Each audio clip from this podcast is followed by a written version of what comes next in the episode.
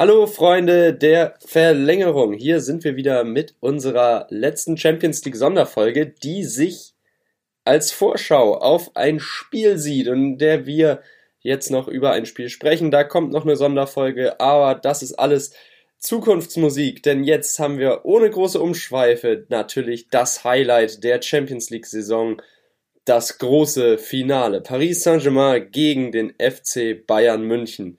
Und Kim, was waren das für Halbfinalspiele und du hast natürlich, wie man muss ja sagen, natürlich, so wie du den Hansi ja liebst, den Hans-Dieter Flick als Trainer des FC Bayern München, hast du natürlich ein paar Stimmen rausgesucht aus dem Netz, aus der Welt des Sports.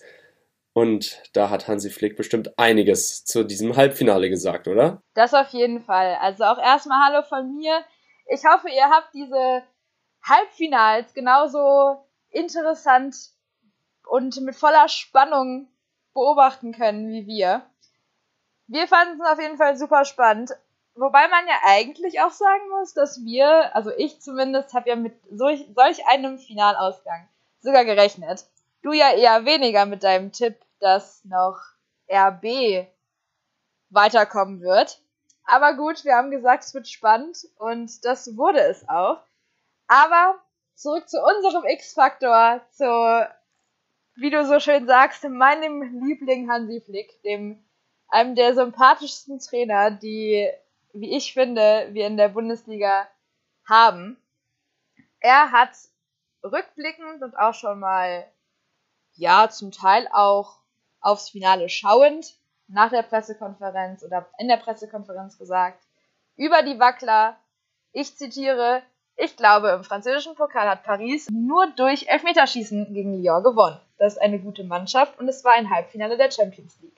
Dass es nicht immer optimal läuft, ist klar. Wir werden das analysieren und unsere Schlüsse ziehen. Aber unsere große Stärke ist, dass wir den Gegner unter Druck setzen können. Und das werden wir auch gegen Paris tun. Wir wussten, dass sie versuchen, hinter unsere Abwehr zu kommen. Das haben wir zu Anfang schlecht verteidigt. Wir haben voll im Spiel gesagt, dass wir einfache Ballverluste vermeiden wollen aber davon hatten wir einige. Die müssen wir abstellen. Weiter hat er dann aber auch gesagt, über die Spieler von Paris. Wir wissen, dass Paris sehr schnelle Spieler hat. Da müssen wir schauen, dass wir defensiv etwas anders organisieren. Das hat der gute Mann bei Sky unmittelbar nach dem Spiel gesagt. Und ich muss sagen, da hat er mit seiner Einschätzung schon recht, weil Paris hat man ja gerade in dem, in dem Halbfinale gegen RB gesehen, ja, wenn Neymar und Mbappé da einmal durchkommen, dann ist da nicht mehr so viel mit einer Chance für Bayern. Und wenn die beiden erstmal in Fahrt kommen, dann kann man sich sicher sein, dass die nicht unbedingt den Ball abgeben werden. Nein, nein, überhaupt nicht. Ähm, aber auf Paris, da kommen wir noch drauf zu sprechen. Aber einfach als Lösungsansatz, den ich dir da bieten könnte, Alfonso Davis ist ja jetzt als schnellster Mann seit Beginn der Datenerhebung in der Bundesliga ausgewählt worden mit, was waren 36 kmh, die er gelaufen ist. Also da könnte man ja jemanden haben, der effektiv gegen Mbappé verteidigen kann. Und das, obwohl er eigentlich gar nicht als etatmäßiger Linksverteidiger gescoutet wurde und verpflichtet wurde. Ne, da hast du ja auch eine kleine Geschichte zu gefunden. Absolut. Es fühlt sich an, als hätte ich jetzt, als wäre es jetzt die zweite Geschichte, als würde ich Alfonso Davis eine Serie zu starten. Denn das ist tatsächlich die zweite Geschichte. Wer die vorherige Geschichte zu Alfonso Davis, die nicht weniger interessant ist, noch nicht gehört hat und diese unbedingt noch hören möchte, dem kann ich auf jeden Fall wärmstens ans Herz legen, mal unseren letzten Podcast zu hören, unsere letzte Podcast-Folge. Das war das Halbfinale zwischen Bayern und Lyon. Da habe ich auch noch eine kleine Anekdote zu, zu Alfonso Davis erzählt und die ist echt cool gewesen. Aber Alfonso Davis, Kanadier, wie kam er denn dann letztlich zum FC Bayern und was war er denn überhaupt vorher? Stellt man sich jetzt natürlich die Frage. Der gute Mann war vorher Außenstürmer. Und wie kam er zum, zum FC Bayern und später dann auch zum, ist er dann zum Linksverteidiger geworden? Ja, ganz einfach. Daran ist kein geringerer als ein Ex-Wiesbadener Torwart, Stefan Marinovic, schuld. Der Neuseeländer hat in seiner Karriere nämlich einige Stationen abgelaufen, wie eben zum Beispiel den SVW in Wiesbaden. In der Saison 2011, 2010, 2011 stand er nämlich mit einem gewissen Marco Neppe, der der heutige Chef-Scout des FC Bayerns ist, zusammen in einem Kader und dann ist Marinovic aber nach Vancouver zu den Whitecaps gegangen und hat da dann tatsächlich 2018 zusammen mit Alfonso Davis, dem Wunderknaben der Sebener Straße, diesem Weltklasse-Spieler, muss man jetzt mittlerweile schon fast sagen, zusammengespielt und in genau der Zeit ist dann auch Marco Neppe Chef-Scout geworden. So, und dann lief das Ganze halt so ab, dass Alfonso Davis seit 2016 beobachtet wurde, 2017 dann regelmäßig gescoutet und 2018 ist dann Marco Neppe, Hassan Salihamidzic und die ganze Truppe nach Vancouver geflogen und die haben sich dann mit ihm auseinandergesetzt, haben ihm eine Präsentation gezeigt, wo man ihm Entwicklungsmöglichkeiten und Perspektiven aufgezeigt hat und dann auch ein paar Beispiele genannt hat. Unter anderem David Alaba als Beispiel dafür, wie es aus der Jugend hoch zu den Profis gehen kann und wie man Stammspieler werden kann. Aber auch an Joshua Kimmich, der als Beispiel für Wille und Ehrgeiz genannt wurde. Und man war sich dann eigentlich relativ schnell einig und auch mit dem Verein wurde man sich dann relativ schnell einig und Alfonso Davis hatte dann die Möglichkeit, das ganze Team auf, der, auf einer US-Tour kennenzulernen und hat da dann den Spieler, den er eigentlich immer auf der Playstation gespielt hat, Arjen Robben kennengelernt. Das war für ihn schon so ein kleines Highlight, muss man sagen. Aber was ich noch viel spannender finde als dieses ganze, man nennt die Profis kennen, ist einfach, dass er nach jeder Partie, die er für Vancouver noch gespielt hat, von den Münchenern eine Analyse bekommen hat, also Videos mit Analysen und Schulungen und Hausaufgaben bekommen hat, um sich dann auf das Spiel der Münchner vorzubereiten. Das heißt, er hat neben seinem eigenen Training in Vancouver auch noch ein bisschen was daheim machen müssen. Ein paar Hausaufgaben von seinem zukünftigen Arbeitgeber. Das ist ziemlich spannend. Und dass man auch niemals vergessen hat, was auch immer so, wenn es um Alfonso Davis geht, mit einer der interessantesten Dinge ist. Der Junge hat den Münchnern nur 10 Millionen Euro gekostet. Und jetzt, 2020, am 21.08.2020, liegt sein Marktwert bei 60 Millionen Euro. Und, das weiß auch kaum einer, bei einem Sieg der Champions League muss der FC Bayern eine Nachzahlung von einer Million Euro an Vancouver überweisen. Aber ich denke, das dürfte für die Bayern, für ihr Juwel, das sie sich bis 2025 gesichert haben, absolut kein Problem sein. Und das würden sie ziemlich gerne machen. Das werden sie ziemlich gerne machen im Falle des, des Trippelsieges, Erfolgs, wie man es auch nennen möchte. Und da gibt es durchaus schmerzhaftere Zahlungen. Aber wie siehst du das denn? Glaubst du, das ist es, glaubst du, das ist, das sind dann für die Bayern nur Peanuts oder ist das, ja, komm, schade, das, das Geld könnten wir gebrauchen. Ich glaube nicht, dass es dann noch darauf ankommt, auf diese 5 Millionen. Allein für den Gewinn der Champions League bekommen die ja von. Eine Million. Ach, eine Million. Eine Million, okay. Das ist ja auch trotzdem nichts. Ich sag mal so, für einen Zweitliga-Club ist das eine Menge Geld, für den FC Bayern München gar nichts. Vor allem bekommen die von der UEFA für einen vermeintlichen Sieg der Champions League ja so viel Geld da nehmen die dann diese eine Million Euro mehr oder weniger, die dann da drauf sind, das tut denen nicht weh. Und ich glaube auch nicht, dass es klug wäre, dann so ein Juwel und so ein Talent, so ein Führungsspieler ja mittlerweile auch, oder jedenfalls Stammspieler, wie er, was er jetzt ist, äh, wie Alfonso Davis jetzt ist, dass man den abgibt, bevor der Vertrag ausläuft, glaube ich nicht. Das glaube ich, da wird direkt an einer Verlängerung in zwei Jahren gesessen und gehofft, oder in drei Jahren und gearbeitet, äh, alles damit der gehalten wird. Denn wenn der so weiterspielt auf diesem Niveau, das er hat, du hast den Marktwert angesprochen, 60 Millionen. Ich meine, der Junge, der ist noch so jung, da kann noch so viel kommen. Vor einem Jahr hieß noch, Andrew Robertson ist der wertvollste Linksverteidiger der Welt. Jetzt ist da ein Alfonso Davis, der mittlerweile, ich weiß gar nicht, ob er jetzt schon der wertvollste ist, aber auf jeden Fall auf dem besten Weg dorthin. Und da tut der FC Bayern München nur gut daran, wenn er diesen jungen Mann da in seinem Team behält und wenn man das so hört, wie er auf dem Platz angeleitet wird von Thomas Müller, von Josua Kimmich, von allen, man hört es ja gerade so schön, ohne Fans. Der wird gelobt, gelobt, gelobt. Ja, er wird gefordert, aber vor allem gelobt, gelobt. Und ja, man versteht sich, man harmoniert super miteinander. Dahin in der Abwehr zusammen mit David Alaba auf der Seite hat einen Lehrer.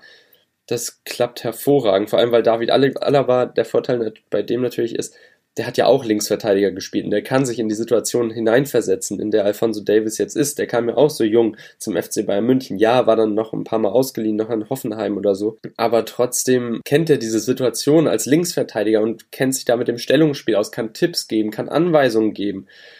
Ja, und wenn man jetzt einen David Alaba in der Innenverteidigung hat, der ja wohl auch sehr nah an einer Vertragsverlängerung dran steht, was will man mehr? Also da diese linke Seite der Abwehr, die ist auf jeden Fall gesichert. Und auf der rechten Seite der Abwehr, ja, wenn ein Pavard wieder fit ist, der ist gesetzt, dann kann Josua Kimmich wieder auf die Sechs rücken, auf seine Lieblingsposition, wo er jetzt eigentlich nur noch spielen möchte. Finde ich auch interessant. Alle Rechtsverteidiger beim FC Bayern wollen plötzlich auf der Sechs spielen. Philipp Lahm war ja auch schon so. Und in der rechten Innenverteidigung, da kämpfen dann Boateng, Süle, Hernandez mit drei spitzen Leute um den Platz, wobei Boateng ja immer die Frage ist, geht er jetzt oder geht er nicht. Aber rein vom kadertechnischen her hat der FC Bayern München vor allem da hinten eine super starke Defensive. Man hat es im Spiel gegen Lyon gesehen. Manuel Neuer, der kann immer noch Paraden rausholen. Da fragt man sich, wie hat er das denn jetzt gemacht? Und auch wenn die Abwehr so zwischen der 70. und 85. Mal gewackelt hat, also man hat, ich habe, ich jedenfalls habe nie das Gefühl gehabt, das kippt jetzt komplett das Spiel und die Bayern geben das Heft hier aus der Hand. Und dementsprechend glaube ich auch nicht, dass das gegen Paris mal so sein wird. Ja, da wird die Abwehr vor größere Probleme gestellt werden als ein Memphis Depay oder, äh, oder ein Auer.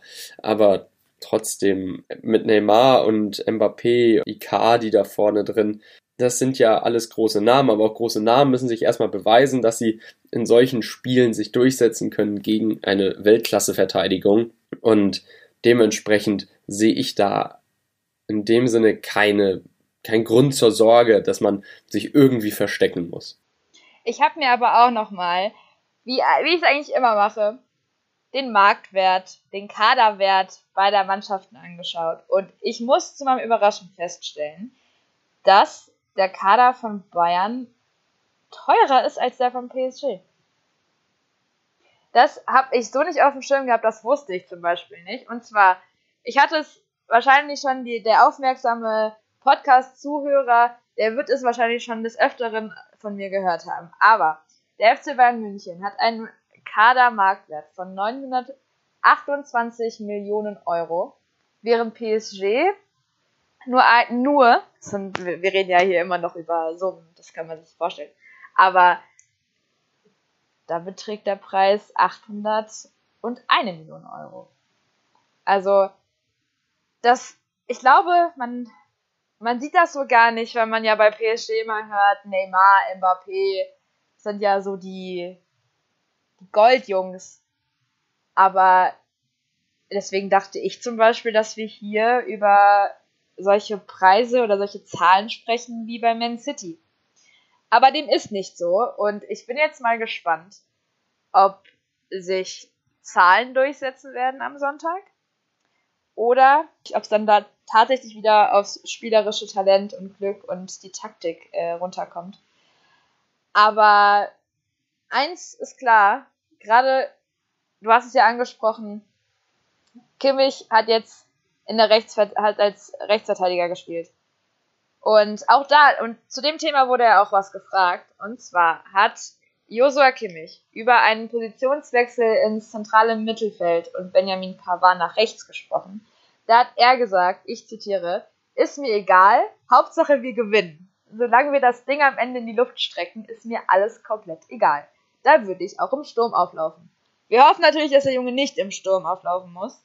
Ich glaube, Robert Lewandowski macht da sein Ding ganz gut und da muss jetzt Josua Kimmich nicht unbedingt auch noch da aushelfen. Aber wir wissen auf jeden Fall, was er meint. Er hat Bock auf dieses Triple und ich glaube, wenn die Bayern die ein oder anderen Problemchen, die sie da jetzt beim Spiel gegen Lyon hatten, abstellen und ihr Spiel machen und wie gesagt, also ich sag's immer wieder, die, diese ersten 20 Minuten, wenn sie die, wenn sie die gut nutzen und dann richtig ins Spiel reinkommen und echt alles geben, sehe ich da auf jeden Fall einen Sieg für den FC Bayern. Aber da muss man halt aufpassen mit dem weil die Bayern machen es ja echt gerne. Sie stehen zu hoch und dann kann mal so ein Konter echt sehr, sehr wehtun. Ich bin mal gespannt, wie, wie Hansi Flick das mit seiner Mannschaft regeln möchte. Ich bin echt gespannt. Solange sie nicht zu hoch stehen, ich finde halt wirklich das Problem, was aktuell ist, ist, dass sie zu hoch stehen. Dass da bei Konterchancen dieses Umschaltspiel ein bisschen holprig ist oder wirkt und man mit so einem, also äh, gerade in den ersten 20 Minuten, in den ersten, keine Ahnung, 18, 19 Minuten hat man das halt enorm beim Spiel gegen Lyon gesehen, dass da dieses, dieses ruckartige, wenn dann ein Konter kam, das schnelle Umschalten nach hinten rennen, war halt dann so ein bisschen holprig, lief nicht so flüssig. Es wurde irgendwann besser. So ein paar Fehler waren da trotzdem dabei, aber ich meine, es ist normal, das, ist, das sind auch nur Menschen, das sind keine Maschinen. Ja, was denkst du, wie Paris das Ganze machen wird? Was ist denn da deren Plan? Also, ich glaube, bei Paris ist es eigentlich fast schon durchsichtig. Neymar und Mbappé werden da natürlich die zentrale Rolle spielen. Also da wird Thomas Tuchel den ganzen Matchplan um die beiden herum aufbauen. Was wichtig für den FC Bayern sein wird, ist, dass man sich nicht nur auf diese zwei Spieler konzentriert. Denn Paris hat auch noch andere Spieler, die durchaus in der Lage sind, Tore zu erzielen und auch gefährliche Situationen zu kreieren. Also ein Icardi vorne drin, hinten. Oder auch Di Maria zum Beispiel, haben wir ja auch gesehen jetzt vor ein paar Tagen. Angel Di Maria zum Beispiel. Auch hinten die Innenverteidiger Marquinhos, Thiago Silva, die sind super kopfballstark und super gefährlich bei Standards. Und plötzlich entdeckt auch ein viel gescholtener Juan Bernard, dass er Tore schießen kann. Vor ein paar Monaten noch von Uli Hoeneß beschimpft, er habe einen Scheißdreck gespielt und jetzt plötzlich blüht er in Paris auf, wie seit langem nicht mehr und bei Bayern sowieso nie. Stimmt, Juan Bernard hat ja hat den Münchnern ja fast die Champions League gekostet, wenn man es mit in Sevilla. Genau, wenn man es mit Uli Hoeneß Worten sagen möchte. Ja, genau. Aber ich glaube trotzdem, dass dieses Team immer noch mehr ist als Neymar und Mbappé. Ja, es kommt auf die beiden an, ja, die beiden stehen im Rampenlicht, aber trotzdem sind da noch andere Spieler drin, bei denen man wirklich weiß, was man hat. Du hattest die Markt, den Marktwert angesprochen, ja, klar, ist ein bisschen verwunderlich, dass der niedriger ist als der vom FC Bayern, aber dazu muss man ja auch sagen, Ablösesummen sind meistens nicht gleich der Marktwert. Und auch wenn Neymar 222 Millionen gekostet hat, der Mann ist keine 222 Millionen wert. Natürlich, logischerweise nicht. Trotzdem glaube ich, dass hier der Marktwert am Ende natürlich nicht ausschlaggebend ist, denn der Marktwert alleine an sich schießt keine Tore und reckt keine Trophäen in die Höhe. Was Paris jetzt diese Saison sehr gut gemacht hat, oder diese Champions League Saison sehr gut gemacht hat, ist, dass es wirklich mal als Team funktioniert. Denn in den Jahren davor waren es echt Ego-Shows bei Paris. Und ich glaube, mit Thomas Tuchel hat man jetzt einen Coach gefunden, bei dem es klappt, dass der in die Köpfe der Stars reinkommt und die wirklich zu einer Einheit geformt hat. Ich hatte im letzten Podcast gesagt, ja, Thomas Tuchel muss die alle unter Kontrolle halten und er ist Trainer von Neymars Gnaden. Kann sein. Allerdings muss man anerkennen, diese ganzen Spieler spielen plötzlich als Team. Und das funktioniert super. Die müssen sich darauf einstellen, dass der FC Bayern extrem früh pressen wird. Sofort, direkt. Das hat man im Spiel gegen Lyon gesehen. Die Bayern gehen direkt hinten drauf in der, ähm, in der Spieleröffnung, beziehungsweise wenn der Gegner die Spieleröffnung versucht. Und Paris hat aber mit Thiago Silva und Marquinhos zwei Leute, die dann halt den Ball entweder mal weghauen können oder tatsächlich auch unter Druck eine gute Spieleröffnung organisieren können, hinlegen können und die da gute Kommandos an die Vorderleute weitergeben und deshalb ausweichen können dem ganzen Druck. Und der FC Bayern, der weiß, das ist ein gefährlicher Gegner und es ist ja immer noch das Champions League Finale. Da ist man ja nicht durch Glück hingekommen bei Paris, sondern so wie man gegen Leipzig gespielt hat, das war überzeugend, das war stark, das war richtig gut. Und was ich toll fand, keines der drei Tore wurde von den beiden Stürmerstars geschossen. Sondern auch da sieht man, das ganze Team ist verantwortlich und das ganze Team hängt sich rein, das ganze Team ist bereit für diesen Finaleinzug und dann auch den Titel alles zu geben. Ja, und Qatar Airways, Sponsor von beiden Mannschaften, die haben bei Twitter einen Post rausgehauen, indem sie beiden Mannschaften äh, beglückwünschen zu diesem großartigen Duell. Wer jetzt da der eigentliche Liebling im Konzern ist, ich will nicht drüber spekulieren. Ich glaube tatsächlich noch Paris, weil man da ja Hauptteilseigner ist und so. Aber ja, kann man auch wieder natürlich auch wieder streiten. Wie ist das?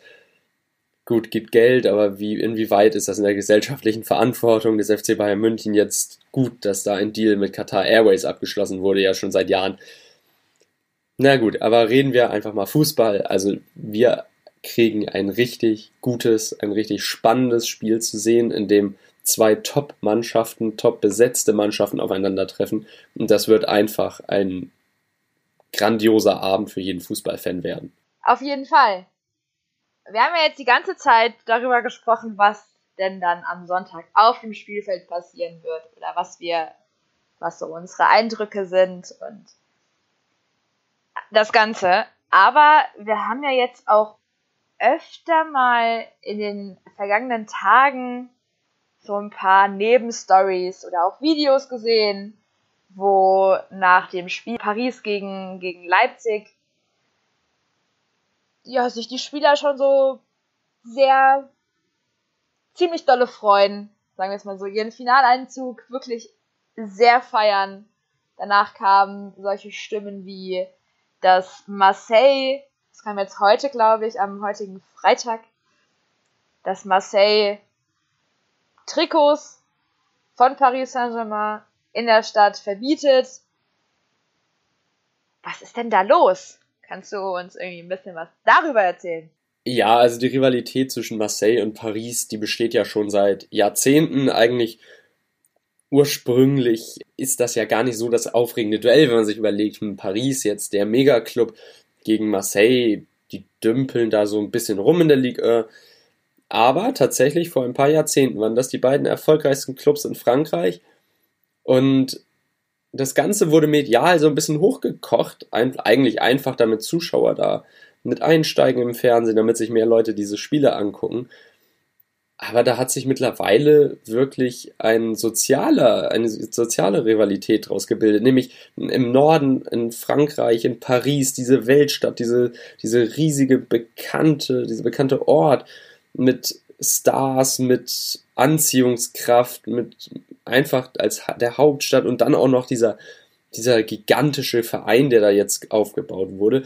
Und im Gegensatz dazu hat man im Süden von Frankreich an der Küste, schön am Mittelmeer gelegen, Marseille, den Hafenort, wo alles vielleicht so ein bisschen gemächlicher vonstatten geht, aber auf jeden Fall eine komplett andere Mentalität herrscht. Und ja, es gibt mehrere Filme, Berichte, in denen das Ganze so ein bisschen aufs Korn genommen wird. Da, da ist dann der Protagonist im Paris-Trikot in Marseille unterwegs und wird eigentlich von irgendwelchen Jugendlichen Raufbolden ins Hafenbecken geschubst, einfach weil man Paris gegenüber so eine Abneigung hat.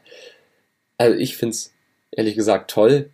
Ne? Also es ist mal was an, andere Rivalität als jetzt zum Beispiel durch räumliche Nähe, wie man jetzt hier Schalke und Dortmund hat oder Nürnberg und den FC Bayern München, sondern es geht einfach um diesen Gegensatz der Städte und im, naja, wie gesagt, in den früheren Jahren, in den 60ern, 70ern, da waren das halt beides echt große Vereine und, und vor allem stark wachsende Vereine und da hat man sich dann gegenseitig immer einen stetigen Kampf im Fußball geliefert und daher kommt das.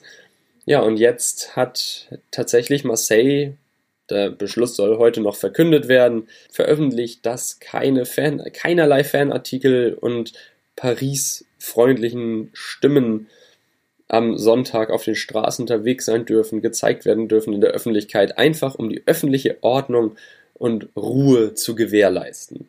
Das ist echt spannend. Ich glaube, sowas werden wir hier in Deutschland hoffentlich nie erleben. Nein, also ich glaube, da versteht es sich von selbst, dass man jetzt nicht im BVB-Trikot durch Gelsenkirchen läuft. Du, ich glaube, glaub, da gibt es wirklich Leute, die, werden, die machen das. Ich glaube, das gibt's, aber ich glaube, dadurch, dass wir uns hier in einem Land bewegen, wo, wenn die öffentliche, wenn die eigene Meinung angefangen wird zu äh, zensiert wird, beziehungsweise unterdrückt wird, dann gehen hier alle auf die Barrikaden. Dementsprechend glaube ich nicht, dass uns, dass wir jemals vor solchen Problemen stehen werden.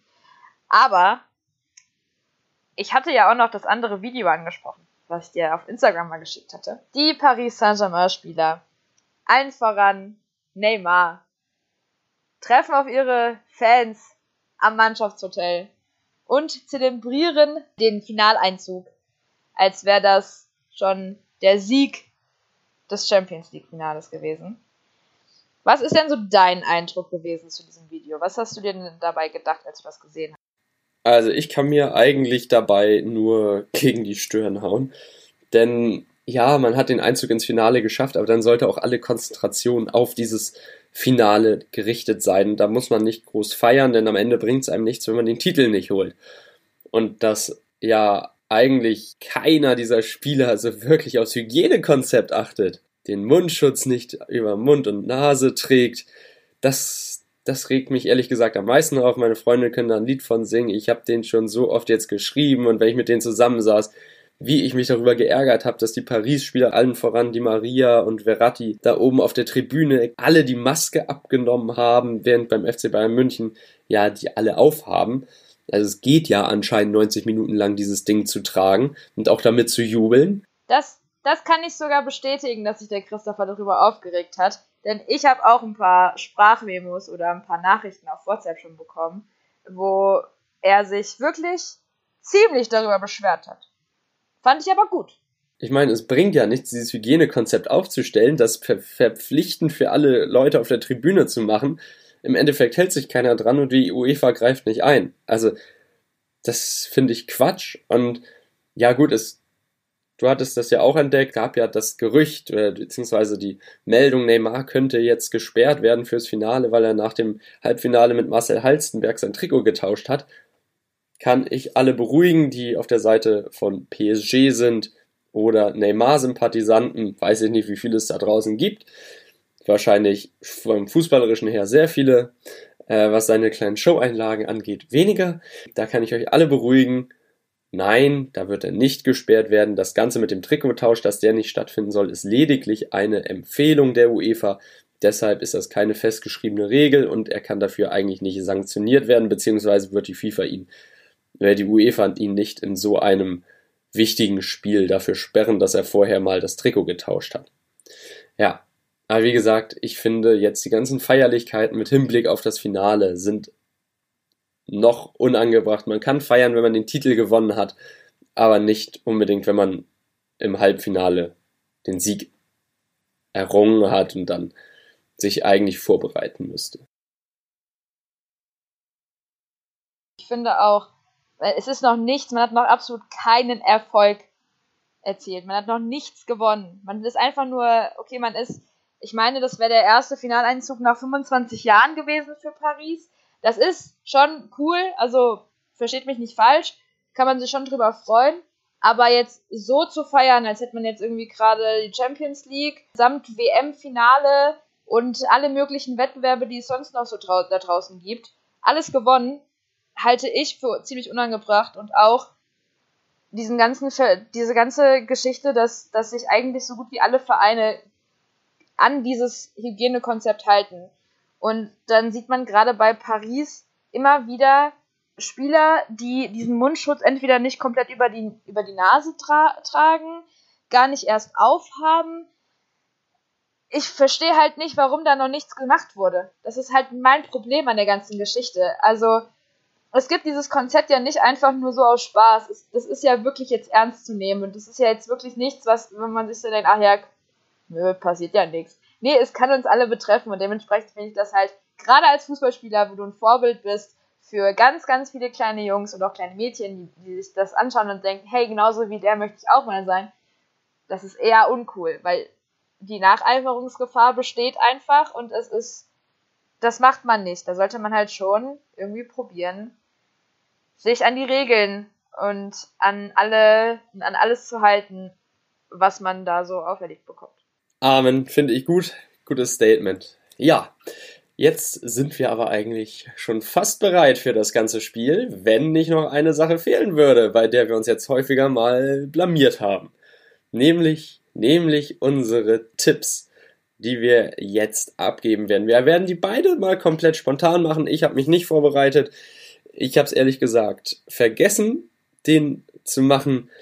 Aber dann meinte Kim, komm Christopher, sei mal wie ich, mach es einfach spontan und deshalb werde ich das auch spontan machen.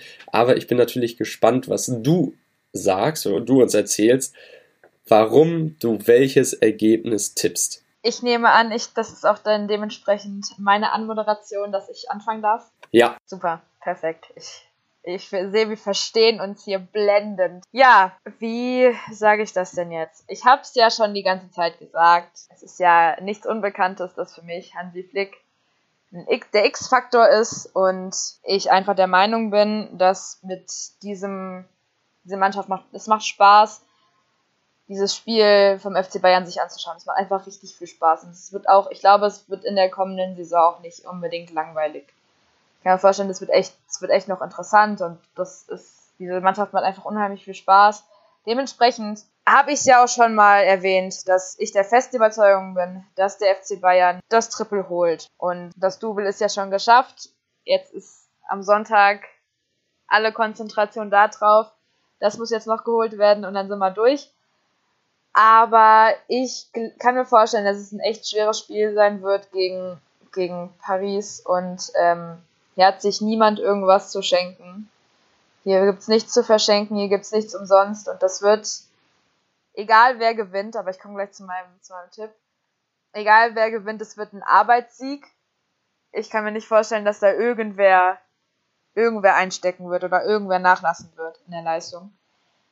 Ich glaube aber, dass der FC Bayern München das machen wird. Gerade auch, weil Lewandowski ja eigentlich gar nicht mal so weit davon entfernt ist. Ich kann mir sogar vorstellen, dass Lewandowski Tore schießen wird und das nicht nur eins. Weil Lewandowski gar nicht mal so weit weg davon ist, Cristiano Ronaldos Rekord einzustellen. Ich gehe stark von einem, hm, ja, sagen wir einfach mal 4-3 für Bayern aus. Ja, Komm. Obwohl, nee, wir machen 4-2 für Bayern. Wir machen 4-2 4-2 und FC Bayern München ist Champions League-Sieger. So, das passt, genau. Aber jetzt würde mich mal, gerade weil wir auch bei der, bei der Paris gegen Leipzig-Folge so unterschiedlicher Meinung waren, würde mich jetzt mal interessieren, was du denn so denkst. Ja, ich bin voll bei dir, wenn es um den FC Bayern München geht, diese Mannschaft die ist hungrig. Das, ich würde behaupten, das ist die hungrigste Mannschaft, die es hier in diesem Turnier gibt, bei der die Spieler den Titel am meisten wollen. Und ich glaube auch aus der Sicht auch spielerisch am meisten verdient haben. Ich meine, die haben die Gegner ja überrollt. Gegen Chelsea mit 7 zu 1 nach zwei Spielen, gegen Barcelona mit 2 zu 8, gegen Paris mit 3 zu 0. Also das ist eine Angriffswucht, die da auf, den, auf Paris zukommt und eine Verteidigung, die absolut stabil steht. Und da ist rein spielerisch, glaube ich, beim FC Bayern München im Moment alles auf Höchstleistung gefahren und alles darauf ausgerichtet. Hauptsache, diesen Titel jetzt zu gewinnen und das Triple zu holen. Und ich glaube auch, dass das Spielermaterial, das man hat, dafür geeignet ist. Ich glaube, die Einstellung stimmt. Und ich glaube, mit Hansi Flick hat man da einen Trainer, der auch genau das ganze hoch, das ganze Pensum und die ganze Intensität hochhalten kann, die Spieler motivieren kann und der auch alle unter Kontrolle behält, dass da keiner irgendwie abhebt, hey, das ist jetzt das Champions League Finale und eigentlich haben wir es schon alles erreicht. Nein, die haben alle Lust noch diesen Titel dann irgendwann jetzt in die in dieser Saison in die Höhe zu stemmen. Und bei Paris auf der anderen Seite gegen Leipzig, ich war, ich habe gesagt, Leipzig kommt weiter. Ja, ich gebe zu, es war falsch weil Paris mich da einfach beeindruckt hat, einfach von der von dieser Konzentration, von der mannschaftlichen Leistung, von dem ja, von dem Zurückstecken der Stars und dem ja, man hat die anderen mal in den Vordergrund spielen lassen. Und rein spielerisch hat man gesehen, wenn, Leip äh, wenn Paris das Tempo angezogen hat, da kam Leipzig kaum hinterher. Klar, war jetzt auch manchen Tor das ein Fehler in der Abwehr vorausgegangen. Aber trotzdem, dann ist Paris so eiskalt im Abschluss, der Ball ist, der ist drin und das darf sich der FC Bayern München nicht erlauben.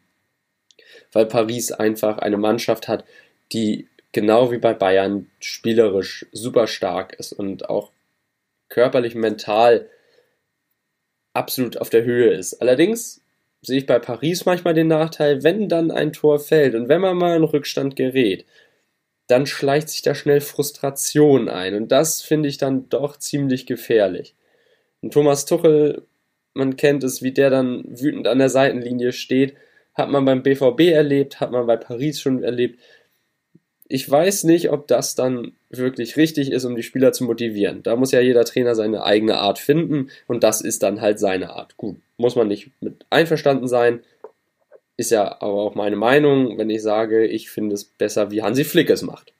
Dass er dann die Spieler aufbaut, sagt, hey, komm Jungs, wir packen das, wir haben noch mehr als genug Zeit, egal wie viele Minuten oder Sekunden noch auf der Uhr stehen. Bei Paris wird oft übersehen, dass man auch in der Verteidigung klasse Leute hat. Klar, mit zwei Transfers vorne, die äh, eigentlich mehr als die Hälfte des Kadermarktwertes gekostet haben, ist das Augenmerk natürlich woanders drauf gerichtet. Aber trotzdem hat man immer noch eine echt starke Verteidigung zu bieten, die dem FC Bayern München vielleicht Einhalt gebieten kann. Aber ja, ich glaube auch, Robert Lewandowski, der wird seine Tore machen und ich glaube auch, der wird Cristiano Ronaldo mit seinem Rekord von 17 Toren einholen, wenn nicht sogar überholen. Aber ich glaube, da lehne ich mich schon sehr weit aus dem Fenster, wenn ich sage, der schießt mindestens drei Tore und überholt den. Äh, mein Tipp fürs Finale, für den Ausgang, wer den Henkelpott in die Höhe stemmen darf, das wird deshalb ein, also ich glaube tatsächlich eines, ein Finale, das besser wird als letztes Jahr mit Liverpool gegen Tottenham, definitiv. Das war ja relativ schnell entschieden, beziehungsweise Tottenham hatten ja nichts mehr gerissen. Ich glaube, diesmal wird es spielerisch enger, aber ich zweifle tatsächlich, ob das Ergebnis auch so eng sein wird. Ich glaube nämlich, der Sieger wird mit einem 3 zu 1 vom Platz gehen. Und der Sieger in diesem Jahr, der Champions League-Sieger dieser Corona-Saison, der, der Sieger des, der Champions League-Saison 2019-2020, der wird der FC Bayern München sein. Und am Ende werden die Münchner den Titel in die Höhe halten und ich glaube, ganz Europa wird zustimmen, beziehungsweise alle kritischen Medien werden zustimmen und sagen, ja, dieser Titel ist absolut verdient. Ja, jetzt würde ich an dieser Stelle eigentlich sehr, sehr gerne mal ähm, Nico Kovac dann nach dem Finale sprechen, um einfach mal so zu gucken, na, na Junge, erzähl mal. Hast du das so erwartet mit der Mannschaft, die du noch abgeschrieben hattest vor paar Monaten? Oder was sind denn so deine Gedanken dazu? Aber dazu wird es wahrscheinlich nicht kommen, denn der gute Mann ist gut beschäftigt in, in Monaco. Und es sei ihm auch gegönnt. Aber ja, also ich hätte das wirklich, hätte man mir letztes Jahr um diese Zeit gesagt, ja, ja, hier der FC Bayern spielt im äh, Champions League Finale. Hätte ich gesagt, ja, ja, komm. Ja, klar, logisch. ja, easy, natürlich. Also ich hätte es nicht geglaubt. Für jeden, der das nicht verstanden hat, gerade eben. Aber genauso hätte ich auch niemals damit gerechnet, dass wir vor einer oder uns in, inmitten einer Corona-Pandemie befinden. Dementsprechend wusste man ja letztes Jahr auch noch nicht, was passiert. Aber das sind echt interessante Aussichten, die wir euch hier hoffentlich gegeben haben. Aber jetzt sind wir mal gespannt, was ihr zu all dem zu sagen habt. Und freuen uns auf eure Nachrichten auf Instagram, auf unserer Instagram-Seite Verlängerung Fußball Podcast. Da könnt ihr in unserem Story Highlight unser Template nutzen und uns mitteilen, was ihr so für einen Ausgang des Finales erwartet, was ihr so, was ihr euch da erhofft und wie ihr das Ganze so seht. Genauso würden wir uns freuen, wenn ihr euren Freunden und jedem Fußballbegeisterten unser Podcast einfach mal weiterschickt und wir freuen uns, wenn wir euch dazu angeregt haben, ein bisschen darüber nachzudenken und mit euren Freunden über Fußball zu diskutieren. Und schon mal für die kommende Saison ist schon mal gesagt, wenn ihr irgendwelche Wünsche, Formatideen oder Themen habt, über die wir sprechen können, dann immer her damit. Wir freuen uns über jeglichen Input. Und ja, auf ein richtig geiles Finale der UEFA Champions League. Und ich freue mich, wenn wir uns dann am Montag wahrscheinlich wieder hören. Ja, da kann man sich nur drauf freuen, da kann ich mich nur anschließen. Und ich finde es auch toll, was wir jetzt für ein Finale haben. Und da kann man eigentlich nur gespannt drauf sein, denn das wird ein Finale, in dem, glaube ich, wirklich guter Fußball gespielt wird. Ja, und was alles andere hast du bereits angesprochen.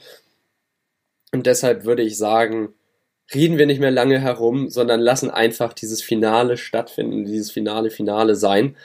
Und dann wünschen wir euch allen viel Spaß und wir hören uns in unserem kleinen Roundup zur Champions League Saison dann wieder. Bis dahin macht's gut, viel Spaß beim Spiel. Tschüss.